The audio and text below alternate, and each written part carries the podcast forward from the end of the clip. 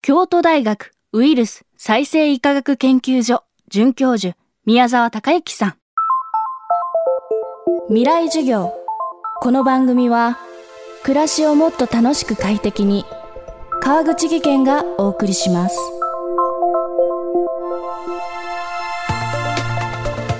未来授業。今週の講師は10位で京都大学ウイルス再生医科学研究所の宮沢隆之准教授。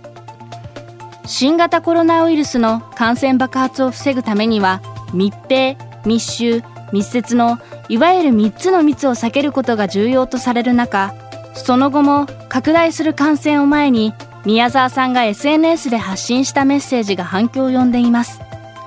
その言葉は自分は今感染している無症状で。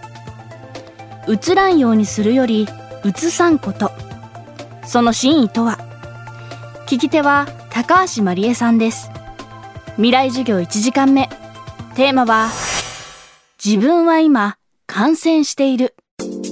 あの宮沢さんが SNS で発信したメッセージが本当に今大変注目されているんですがちょっとご紹介をさせていただきますと、はい、こんなことが書かれていてまずは意識改革だと。自分は今無症状でも感染をしている。誰にもうつしちゃいけない。パラダイムシフト。考えをひっくり返せ。うつらないようにではなくうつさないことに意識を集中する。それをみんなでやればみんなが助かる、まあ、こういった言葉で非常にこう分かりやすくそして強いメッセージ性があるなと思ったんですがこういったメッセージを発信した思いっていうのはどういったところだったんでしょうか？これはですねあのちょっと思いついたのは自分がちょっと咳をあの一時期してまして、ええ、あの家内というかかみさんに移しちゃいけないなと思ってあの部屋もちょっと別にしたりちょっとこもってたりとかいう行動をしてた時期がありましてあこれだよねと思ってあの要はあの自分が移さないように行動すればちゃんと行動ができるっていうことに気がついたんですよね。まあ、あのそれであとはあの発症してなくてもあの移してしまうそれから咳してなくても移してしまうということがあの論文でどんどん出てきましたので普通のあの喋りでも大きな声で喋ったりあの激しく喋った場合は唾からも出るっていうことが分かってきてますからこれはあの皆さんが感染してないと思うんじゃなくて感染してると思って過ごせばあの広がらないんじゃないのと思ったんです。ただ確かにですねマスクをつけることによっての危険性もないわけじゃないんですね。あのちゃんとマスクを取り扱わないと例えばその人が感染してた場合そのマスクを取り外してその辺にほっぽってしまったら他の人に移してしまう可能性ありません、私の場合は外して、えっと、自分の机の横に置きますでまああのエタノールがで消毒するっていうことですよね。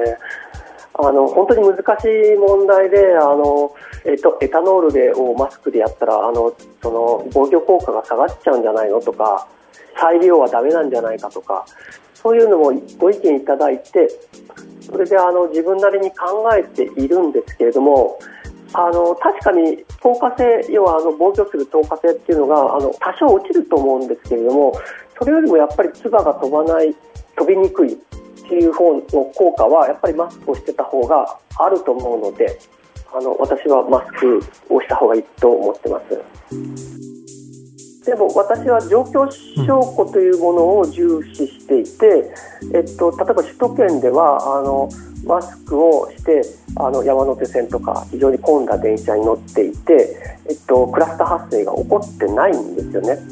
ですのであの黙って乗っている分には結構密集していても感染は起こらないんじゃないかなと思っててそれはあの、えーと、政府の専門家委員の方でもあの電車の中でのリスクは低いというような結論を出されてます多分今マスクっていうのが本当に品薄でも手に手元に本当にあと少ししかないんだっていう方もたくさんいらっしゃると思うんですがそういった方は、はい、じゃあ自分が唾などで相手にうつさないっていう気持ちで再利用していいっていう理解をして大丈夫ですかね？私の意見としてはそれでいいと思います。あの自分で作ったマスクでもいいから使ってそれで家に帰ったら洗濯機にポイッと放り込めばまあ、あのもちろんボイルをしていただければ完璧ですけど洗濯機でもあの洗剤ですぐウイルスは死んでしまいますので、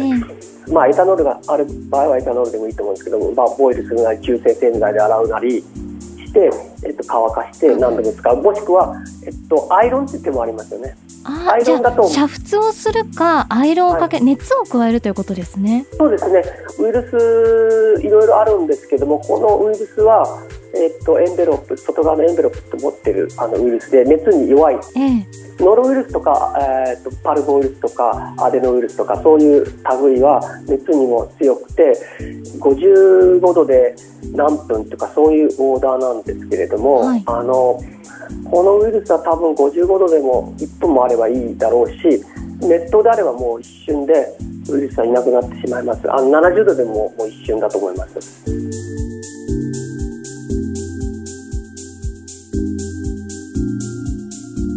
京都大学ウイルス再生医科学研究所宮沢孝之さんによる未来授業。今日のテーマは自分は今感染している。でした感染したら怖いではなく今自分は感染しているかもしれない絶対家族や他人にはうつさないぞという意識改革から始まると語る京都大学ウイルス再生医科学研究所の宮沢孝之さん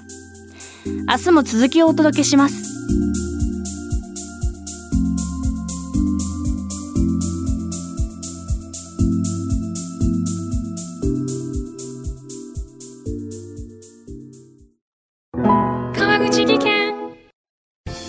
での転落大きな怪我につながるので怖いですよね。足元の見分けにくい階段でもコントラストでくっきり白いスベラーズが登場しました。皆様の暮らしをもっと楽しく快適に。川口技研のスベラーズです。未来授業。この番組は暮らしをもっと楽しく快適に川口技研がお送りしました。